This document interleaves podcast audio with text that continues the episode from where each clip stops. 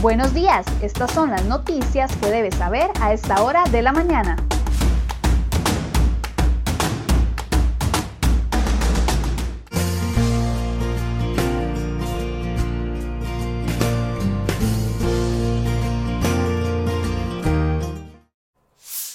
Martes 6 de octubre. Muy buenos días, muchas gracias por acompañarnos en una edición más de CRO y Noticias. Antes de iniciar con las informaciones, contarles que la Policía de Tránsito acaba de compartir la actualización de los bloqueos en las carreteras. Según esta actualización, Aproximadamente 50 puntos en, todo el país se encuentran completamente bloqueados. La lista detallada usted ya la puede encontrar en crhoy.com y vamos de inmediato con las informaciones que hemos preparado para el día de hoy.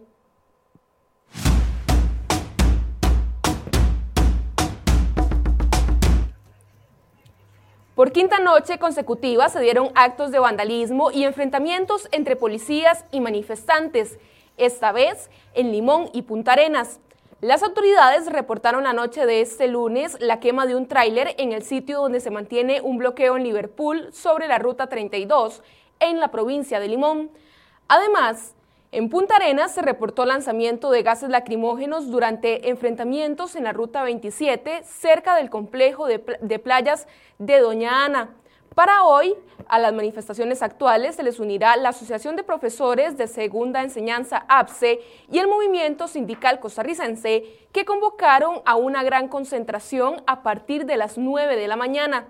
Según autoridades, desde el pasado primero de octubre, solo se han detenido a 15 personas en los bloqueos y manifestaciones en carreteras la mayoría por agresiones a oficiales, daños a vehículos policiales, de transporte y personales. Asimismo, la Cámara Nacional de Turismo reportó que el fin de semana pasada hubo cancelaciones no solo en hoteles, sino también en giras y todos los encadenamientos debido a la gran cantidad de bloqueos. Queremos informar que en el marco del proceso de diálogo... El gobierno anunció las primeras reuniones para consensuar el diálogo nacional, pero iniciará con sectores que ni siquiera se están manifestando en este momento. Las primeras cuatro reuniones fueron confirmadas este lunes por el ministro de Comunicación, Agustín Castro. Los encuentros se llevarán a, cabo de manera presencial en Casa Presidencial con representantes del Movimiento Solidarista, el Consejo de Mujeres, el Consejo Nacional de Cooperativas y con los presidentes de la Asamblea Legislativa y el Poder Judicial. Aún no hay fecha para un acercamiento con el Grupo Rescate Nacional, protagonista de las últimas manifestaciones. Este lunes se realizó una reunión entre el gobierno y la iglesia que no llegó a ningún acuerdo sobre el futuro de las manifestaciones. De acuerdo con Marcelo Prieto, ministro de la presidencia, se sostuvo una reunión con Monseñor Quirós y otros representantes de la iglesia. En la reunión solo intercambiaron ideas sobre las propuestas de diálogo.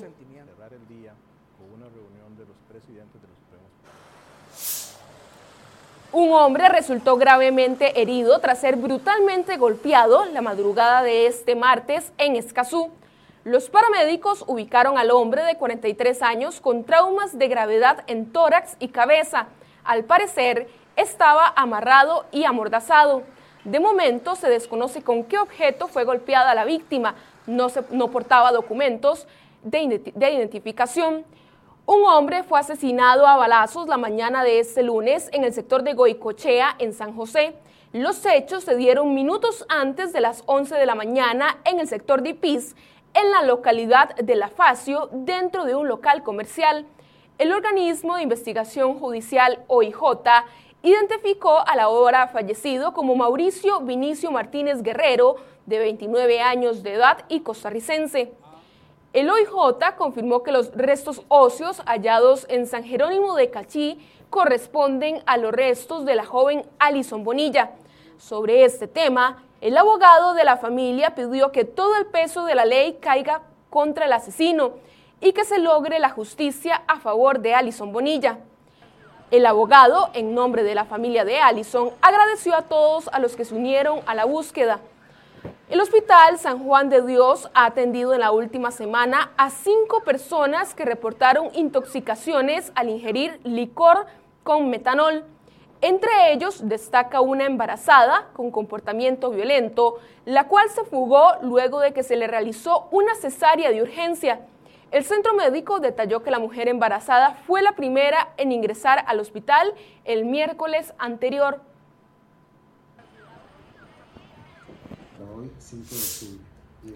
Los casos de COVID-19 siguen en aumento y este domingo y lunes se sumaron 1.947 pacientes en total, 1.225 el domingo y 722 este lunes respectivamente. El Ministerio de Salud confirmó 21 muertes el domingo y para el lunes un total de 16. La sumatoria de fallecidos en el país ya llegó a 987 durante la pandemia. Además, se reportan 49.703 personas recuperadas, 570 personas hospitalizadas y de ellas 212 están en cuidados intensivos. Con el tema de recuperados, este lunes se anunciaron 4.696 nuevas personas que recibieran el alta médico de esta enfermedad. El sábado pasado el dato estaba en 45 mil y para este lunes se reportan 49.703 recuperados. Además, el gobierno anunció que los bares podrán restablecer sus operaciones a partir de este viernes, cumpliendo con los protocolos sanitarios especiales establecidos para evitar la propagación del virus.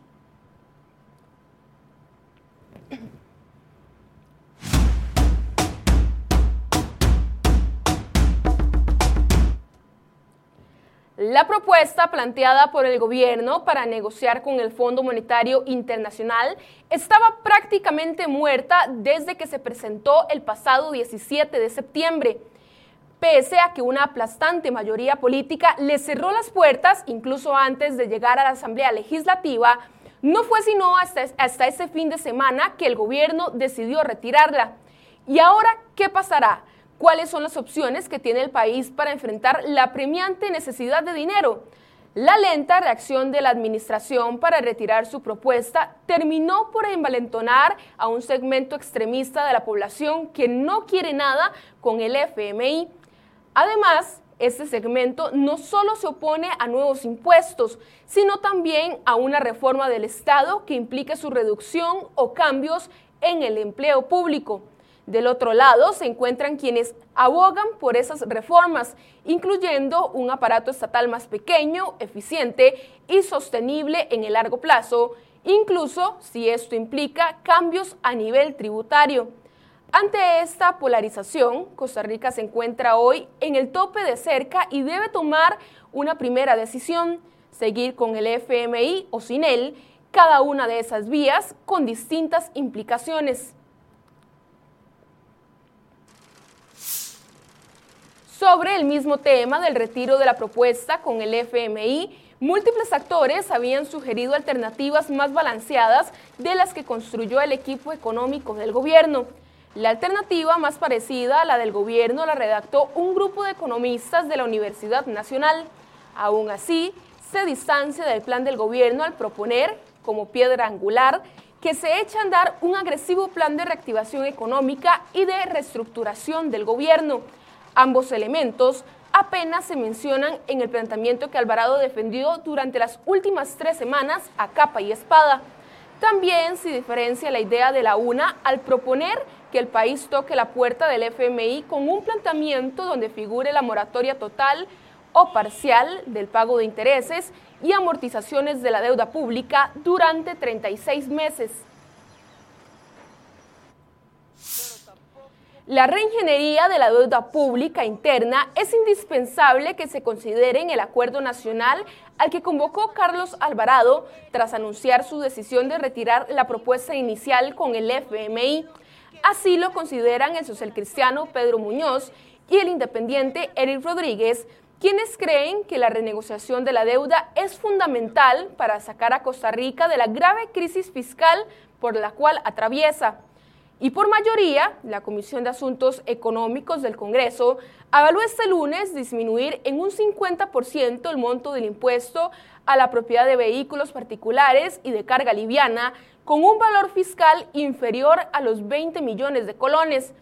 Cuatro de cinco diputados de ese órgano legislativo aprobaron una moción que plantea una rebaja escalonada de ese impuesto, de acuerdo con el valor de los vehículos. El plan pasará al plenario para su discusión y votación. El Ministerio de Hacienda confirmó que este lunes envió a la Asamblea Legislativa un nuevo proyecto de presupuesto extraordinario en el cual se elimina de manera definitiva 1.968 plazas vacantes. El eventual uso de esas plazas hubiesen significado gastos por más de 4 mil millones de colones y Coprocom dio un ultimátum de 30 días al Ministerio de Economía para que explique por qué no ha aplicado una mayor desregularización del mercado del arroz, yendo en contra de múltiples resoluciones que así lo establecen. Según la resolución, el MEIC tiene 30 días naturales para explicar y justificar el mantener la situación actual.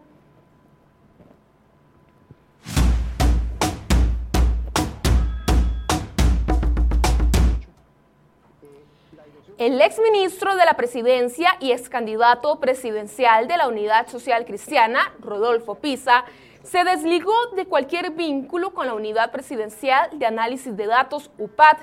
Este lunes, el exministro dijo que durante su paso por el gobierno de Carlos Alvarado no ideó ni promovió esa instancia creada para tener acceso irrestricto a los datos personales y sensibles de los costarricenses.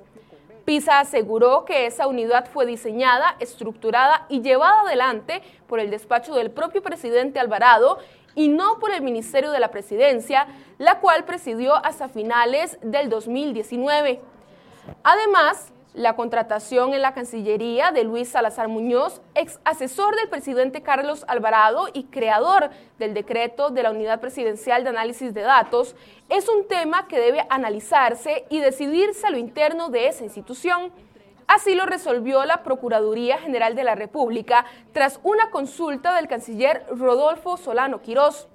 Este lunes, la Procuraduría respondió al canciller Solano la consulta que el jerarca planteó en la conveniencia de nombrar o no a Salazar Muñoz en un cargo de agregado en la Casa Amarilla. Esto a pesar de que Salazar es investigado por la Fiscalía por el caso de la UPAD. Este, los diputados aprobaron darle ocho años más en el cargo en la sala constitucional al magistrado Fernando Cruz Castro. 25 diputados votaron a favor y 29 en contra del expediente que recomendaba su no reelección. Una polémica se desató porque cuando el presidente del Congreso, Eduardo Cruzan, ordenó cerrar las puertas para la votación, tres diputados ingresaron al plenario por la entrada del sótano, lo cual, al parecer, habría viciado la votación. Habilitar o no las secciones que están concluidas en el proyecto de circunvalación norte. Ese es un gran dilema para resolver a lo interno del Ministerio de Obras Públicas y Transportes. Una quinta etapa entre la Ruta 32 y Calle Blancos está pendiente de aprobación ante la Contraloría General de la República. La División Jurídica de la Contraloría General determinó que la gerencia de la unidad ejecutora del proyecto de construcción de la Ruta Nacional 4 entre Bajos de Chilamate y Vuelta Cooper violentó a la Ley General de Control Interno. Esto al aprobar una orden de modificación y propiciar un traslado indebido de recursos entre renglones de pago. La investigación administrativa se abrió desde julio del año pasado.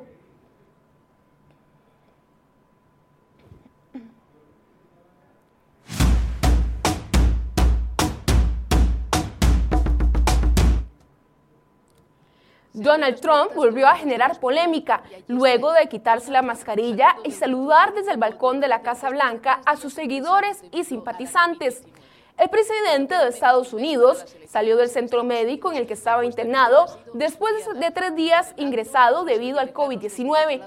Además, Trump fue criticado por viajar en un vehículo saludando a las personas después de su reciente salida del hospital.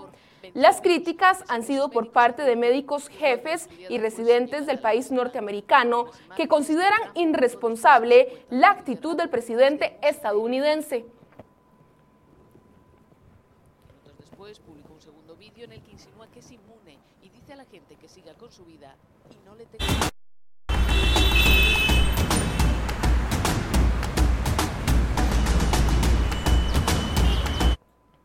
7 y 35 de la mañana realizamos en este momento el reporte del tránsito. Iniciamos en el sector de Atillo 8, la vía Pavas-La Uruca, donde vemos un tránsito bastante complicado para todos los conductores que transitan por esta zona. Y mientras seguimos observando algunas cámaras viales, les recuerdo que a partir de las 9 de la mañana hay una gran convocatoria de manifestación frente a la estatua de León Cortés, lo cual podría complicar el tránsito en la capital. Además, que ya se han confirmado al menos 50 puntos completamente bloqueados en todo el territorio nacional.